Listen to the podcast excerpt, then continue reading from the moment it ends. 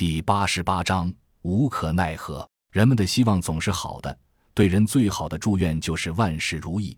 但事实上，又有几个人能万事如意？也许只有诸天神佛，也许他们也会有他们的不如意吧。西北地区的两只母体 Y.C 的一只被甄孝阳等人剿灭了，虽然付出了一定的代价，但是目的达到了，而且应该说完美的达到了。不但取回了母体的尸体，还弄到了活体头颅。与此相比，伤亡是那么的微不足道。毕竟，干任何事都是需要付出代价的，尤其是干大事。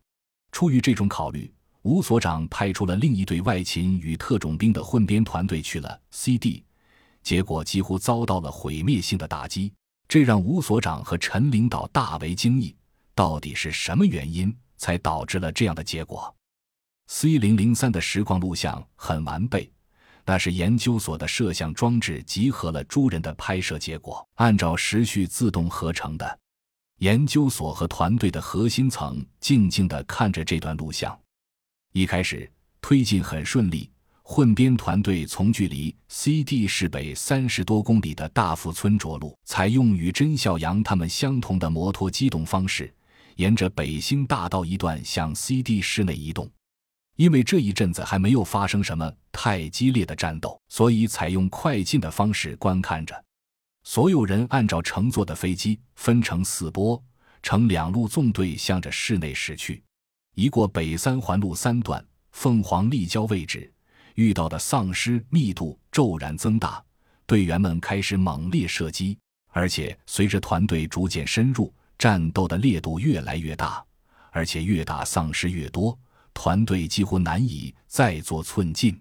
V 零零三忽然开口了：“因为打不穿丧尸的队形，在这个位置，我下了一个命令：我们整体向西，沿着北三环路二段向西，到了金丰立交桥。在这里，录像一边播放，他一边讲着，声音急促而低沉。那会儿我们不知道为什么。”丧尸突然开始向我们集中，慢慢的由势均力敌转为我方不知，同时也开始出现伤亡。我们从这里下了高速，开始继续向西退却。C 零零三用手在同步显示的地图上画了一道线，那正是他们退却的路线。录像上显示的画面印证了他说的话。一路上，他们几次渡河，跑得很艰辛，但还算幸运，没有被完全包围。向西的道路一直还算通畅。队伍一路向西，直到进了欢乐谷。至此，他们都完全不知道自己已经踏入了母体为他们精心准备的包围圈。从冲进内部的一刻起，队伍就开始被反复冲击肢解。从旋转飞移突破后，队伍还算完整。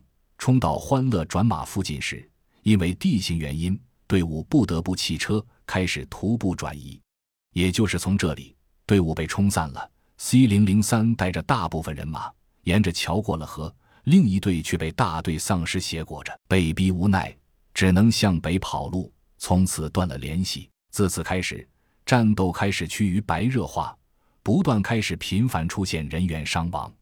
一名特种团队的战士为了掩护研究所 M 组的专家，被一只长蛇怪舌头一卷，拉进了路边的房子里。